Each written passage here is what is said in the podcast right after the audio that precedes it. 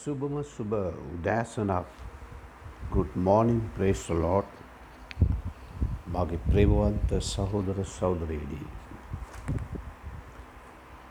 දවස් දේකට කලින් ඉඳං අපි පටන් ගත්ත අපි ආරම්භ කරා ඉතාමත් ගැඹුරු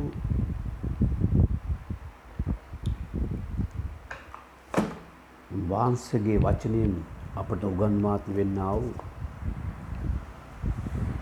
ධර්මිෂ්ඨකම හා ධර්මිෂ්ඨ මනුෂ්‍යයා ගැන ඉගෙන ගන්නට. ප්‍රබන්ත සෞදරයා සෞදරිය යමක් අපි එකක් ස යමක් අපි මතක තියාගන්න ඕනේ. ෆුල් ගොස්පල් කියලා අදහස් කරන්නේ උපත්ති පළවෙනි පරිච්ඡේදයේ පළවෙනි පදයේ සිට හෙළිදරව් විසිදවෙනි පරිච්ඡේදය දක්වා තිබෙන්නා වූ සෑම වාක්‍යයටම සම්බන්ධ වූ සෑම පදයක්ම හෙබ්‍රේ භාෂාවෙන් අහ ග්‍රීක භාෂාවට පරිවර්තනය වෙලා ඇරබික් භාෂාවට ඇරබික් භාෂාවට පරිවර්තනය වෙලා අපේ අතර තියෙනවා සිංහල දෙමළ ඉංග්‍රීසි භාෂාවෙන්. ඉංග්‍රීසි සිංහල දෙමළ. ඕ දෙබල සිංහල ඉංග්‍රීසි. මේ වචනය වචන තුළ ලියා තිබෙනාව හරි තේරුම නිවැරදි තේරුම මනුෂ්‍යන් යතට අපි දෙනවා කියන්නේ අරියට පෝසනදාහි ආහාර වේලක් දෙනවට සමානයි. මේ දවස්වල ටීවී එකේ මොන චැනල් එක දැම්මත් ආරක්ෂාව ගැන පෝෂණය ගැන නිරෝගීකම ගැන ගොඩාක් උපදේශ දෙනවා. නමුත් මම දකිනවා මේ දවස්වල YouTube එකේ දේව ගැතිවරයා කියන මනුෂ්‍යයා පාෂ්ටවරයා කියන මනුෂ්‍යයා දේව වචනය විකෘති කරනවා විකෘති කරා ඊයෙත්. කෙනෙක් කියනවා කෙනෙක් කියන YouTube එකේ පබ්ලික් වර්ෂිප් සර්විස් එකේ කියනවා කායිස්සර්ගදේ කායිස්සර්ට දෙන්න ඕන නිසා අපි මුඛාවරණය පැළඳ ගන්නවා. දෙවියන් වහන්සේගේ දේ දෙවියන් වහන්සේට දෙන්න ඕන නිසා අපි හැදේල්ලෙන් ජීවත් වෙනවා. අර අපූරු ඉගැන්වීම් ටිකක් තියෙනවා. අපේ රජයේ රජතුමා හෝ නායකයා මුඛාවරණය පැළඳගන්න කිව්වේ. ඇයි? ඒකේ මොකද සිදුවෙන්නේ? මටත් මගේ අසල්වාසීන්ටත් මගේ දරුවන්ටත් මගේ භාර්යාවටත් ස්වාමිපුරුෂයාටත් මගේම සභාවේ අයටත් මොකක්ද මගෙන් සිදුවෙන්ට යන්නේ? මට මොනවද සිදුවෙන්ට යන්නේ කියන අර්ථය නොදන්නා මේ දේවගතිවරු කෙලින්ම කියනවා අපි මේ කොරෝනා වලට බය නැහැ. අපි මේ ලෙඩවලට බය නැහැ. රජය කියන නිසා පෙළදෙනවා කියලා. මම කැමති එවැනි දේවස්ථානට කියන්න. මුඛ ආවරණය නැතුව දේවමය තබලා මිනිස්සුන්ව රැස් කරගත්තොත් ගොඩක් කල් යන්න කලින් ඔය නමස්කාර කරන ඔබ හැමෝම අනිවාර්ණය මැරෙන වගයි. ඔබ මැරෙන්නේ මේ රෝගී බෝ අයට බෝ කරයන් පස්සේ. පරණ කිවස්සුමේ වසංගත රෝග ඇතිවුණාම නගරයෙන් පිටට ගෙනියනවා. ඒ රෝගය දකින්නේ නලලෙන්. අද බලන්න අර උන ඊටරේ බලන එක මුල් කාලෙදි නල්ලට තිබ්බා. හරියට ශෂ්ටවාදී නැත්නම් මංකල්ලකාරයෝ ගන්න එකක් පෙන්වනවා වගේ. දැන් ඔන්න හතර තියෙනවා. බලලා අපි හීට් එක බලනවා. පරණ ගිවිසුමේ පූජකවරයා මූණ දැක්ක ගමන්ම කියනවා ඔබට කුෂ්ඨය පටන් අරන් තියෙන්නේ කියලා. ඔබ නගරයෙන් හැට් කරලා. අපේ රජය මොකද්ද කරන්නේ අමුදාම? පෑ 24 පුරාවටම මාපාරේ ඉටගෙන අපිව චෙක් කරලා අපිව බලලා අනේ අපිට වඳින්න නැති එක විතරයි. අපිට ඇම්බියුලන්ස් එක ගෙනාලා නැකපා මාත්‍යෝ කියලා අපි නග්ගගම ගෙනියලා අපිට වෛද්‍ය පාසකම් දෙනවා. ඇයි? ජීවිතයට ආදරය නිසා, දේශයට ආදරය නිසා, ජාතියම බේරන්න ඕන නිසා, මනුෂ්‍ය සංගතය ආරක්ෂා කරන්න ඕන නිසා, මුළු දේශයම එකට ජීවත් වෙන්න ඕන නිසා, යහපත් අරමුණු ඇති දේශය කියන්නේ ධර්මිෂ්ඨ දේශය. අපේ මාතෘකාව එකයි. ධර්මිෂ්ඨකම පෞද්ගලිකය මනුෂ්‍යයට අයිති දේශයකට අයිති ඒ වගේම සාමූලිකව සභාවකට රැස් වෙනකොට ධර්මිෂ්ඨ ක්‍රියාවල් තිබෙන්න ඕනේ. අපේ මාතෘකාව ධර්මිෂ්ඨකම. මිනිස්සු රයිචස්නස් කියන ධර්මිෂ්ඨකම කියන වචනේ තේරුම දන්නේ නැතුව කටට එන පලියට මොනවාරි කෝස් එකක් කරලා සාතිකයන් මිත්තියේ එල්ලගෙන වචනය අර්ථය කනවිට අරවාගෙන තමා හිතු මතේ වචනය උගන්නවා. ඔන්න අපි පටන් ගන්න කෞුදු ධර්මිෂ්ටයා. අද දෙවැඩි කොටසද ඒමද කියන්න වෙන්නේ අපි තාම් පරණවිසුමේ. පරණ ගිවිසුමේ ධර්මිෂ්ඨකම සහ හැදෙල්ල ඉතා කිට්ටු වසයෙන් සම්බන්ධ කර ඇත්තේ. ධර්මිෂ්ඨකම එකන ධර්මිෂ්ඨයා ධර්මිෂ්ඨකම. ධර්මිෂ්ඨ මනුෂ්‍යයා ධර්මිෂ්ඨ දේ. නිතරම ඉස්ට්‍රෑල් දේශයට කියන්නේ ධර්මිෂ්ට වූ ජාතිය. ධර්මිෂ්ට වූ මනුෂ්‍යයා හොඳේ මේක සම්බන්ධයි. ධර්මිෂ්ටෙක් ලෙස ඉස්ට්‍රෑල් ඉස්ට්‍රෑලය සැලකෙන්නේ ඔවුන් පාපයෙන් තොර පිරිසුදු පිරිසක් වූ නිසා නොව. ඉස්ත්‍රයිල් දේශයට මාගේ ධර්මිෂ්ට වූ දේශය කියල කියන්නේ එකල සුද්ද නිසානමේ දෙවියන් වහන්සේ ඉස්්‍රයිල් දේශව කැඳවා තිබෙනවා ධර්මිෂ්ඨකමට. දොබ බේ වත්සප් එක ආදී මොක මොකයාරි දැම්මික ආනවාකිමකු දොබ ධර්මිෂ්ටෙක් නෙමෙයි. ධර්මිෂ්ඨකමට කැඳවුණු ලැබූවාව ධර්මිෂ්ටය පැදිලි මොකද කැන් එකැන කරන හැම ක්‍රියාවෙන්ම ගන්නාව හැම තීරණයක්ම සිතන්න හැම සිතිවිල්ලක්ම පතන්නාව හැම දෙයක්ම ධර්මිෂ්ට විය යුතුයි. දිනපතා. ඒක අපිව කෝල්ට රයිජස්නස් උන්වහන්සේ කැඳවතියෙන ධර්මිෂ්ඨකමට. ඔබත් මාත් මේ රටේ ඕබ මැලේෂයාවට සිංගපුරටෝ පෙරදි කොයි රටකට යත් ඔබ ධර්මිෂ්ට ක්‍රියාවල ඔබගේ සිදුවෙන්නුනේ. ශ්‍රෂ්ටවාදී ක්‍රියාවල්. දේශපාලන ක්‍රියාවල්. පක්ෂවාදී ක්‍රියාවල්. ජාතිවාද ක්‍රියාවල්. බයිබලේ නැත. ඒවා ඔබ හිතේ තිබුණාත් ඔබ ධර්මිෂ්ටයෙක්ට මේ පට්ට පල්කොවකේ කොයිතියෙන් ඊයේ බැලුවා තිස් සතේ දොලා. ගිතාලිය පස්ටවාරි සැරෙන් කියනවා මම නෙමේ සැරෙන් කැනෙ බයිබලේ සැරට උගන්නලා අච්චාරු කණ්ඩ කැමති නැද්ද.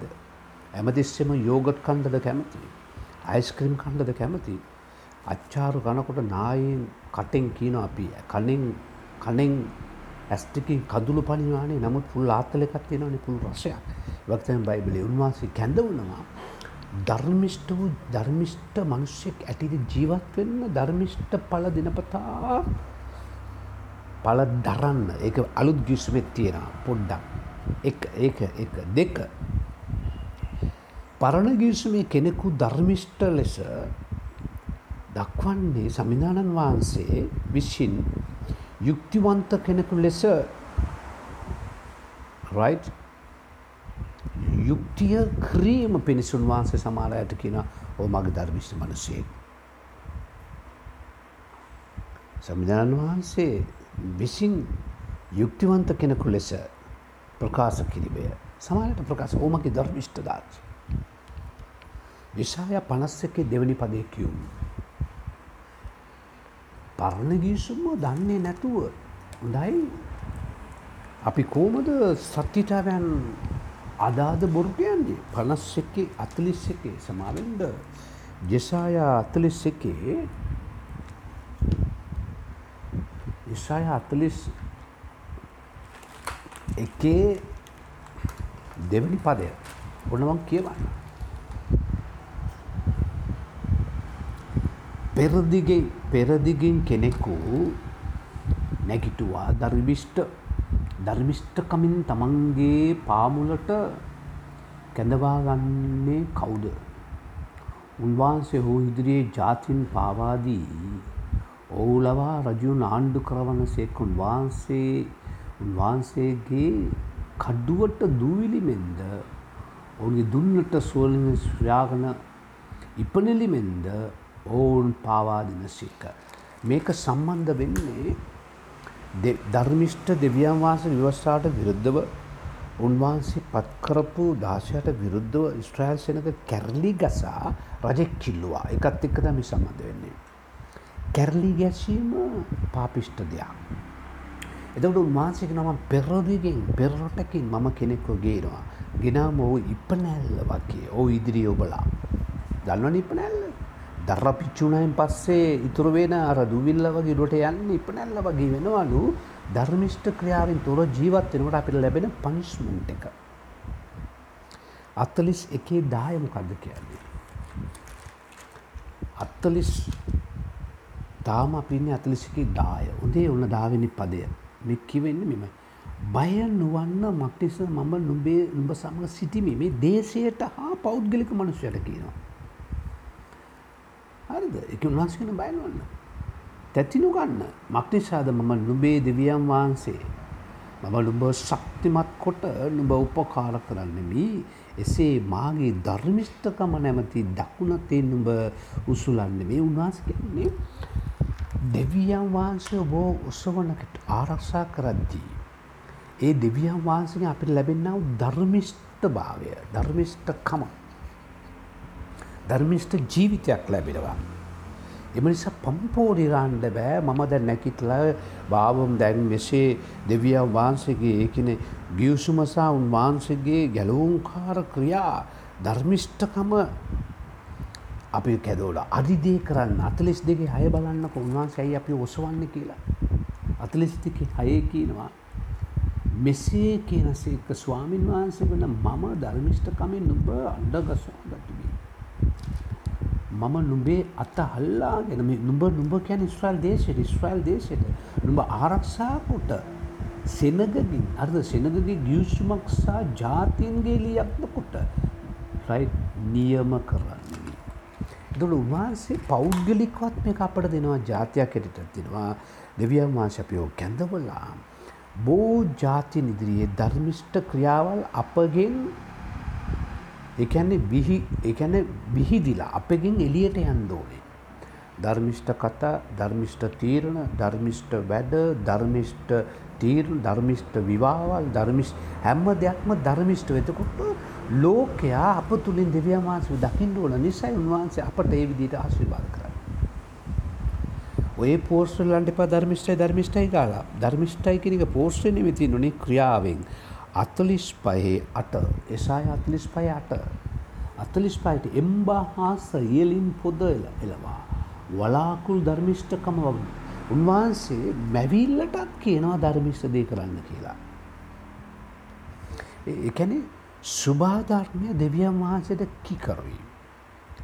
උන්වහන්සේ කියන දේ කරනවා. කියන දේ කරන මනුෂ්‍යයා ධර්මිෂ්ට මනුස්්‍යයා. ලියවිල්ල ඇයට ජීවත්වෙන මනුෂ්‍ය ධර්මිෂ්ට මනුෂ්‍යයා. වචනට කීකරු වෙන මනුෂ්‍යයා ධර්මිෂ්ට බලුෂ්‍යයා. එකන ක්‍රියාවෙන් පෙන්නන් ඩෝඩේ. අසුපය කොලා ගීත්තාවලිය අසුපයේ කොලා. අසුපය කොලා ගීතාලය මෙසේ පවසනවා. සැබෑකම පොළවෙන් අටගනී ධර්මිෂ්ඨකමද ස්වර්ගයේ සිට බැලිවේය සැබෑකම පොළවේ ඔබත් මා සැබෑ වූ මනුෂ්‍යෝ වෙන්න ඕනේ ධර්මිෂ්ඨ දෙවියන් වහන්සේ වර්ධනය පිණිසට උදව් කරනවා. ඔබ සැබෑවි පුද්ගලයක් වෙන්න ඕනේ. මම සැබෑකම අපෙන් ප්‍රකාශ වෙන්න ඕනේ. මේවා ප්‍රකාශ වෙනකොට විරුද්ධකම් සාතන්ගේ ක්‍රියාවල් සියල්ල පලා යන මොකද දෙව වචනයට දුර්වල ආත්ම බයයි. ඒ වගේම තවත්තින අපි කියවන් ඕනය හතාරින් නරකයි. ජරමයා පනායේ අත. ජෙරමයකෝ පණයි හත අත්වෙනි පදය. ජෙරමය පණ හත. ඔන්නමං කියවන්න. වෙලාව යන ඕ ඔහුන්ට සම්බවුණු සියල්ලෝම ඔවුන් ගුඳුරොට්ට ගත්තෝය.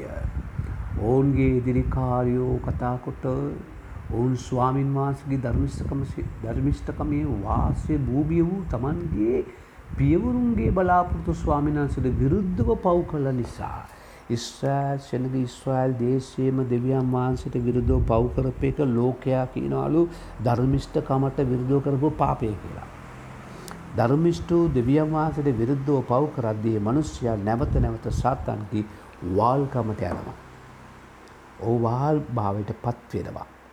ඒසුස් වහන්සේ එකයි ගොඩක් උන්වහන්සේ නිදහස් කරනවා. මිකා අතේ දා හත මිකා අතේ දා හත මෙසේ පවසනවා.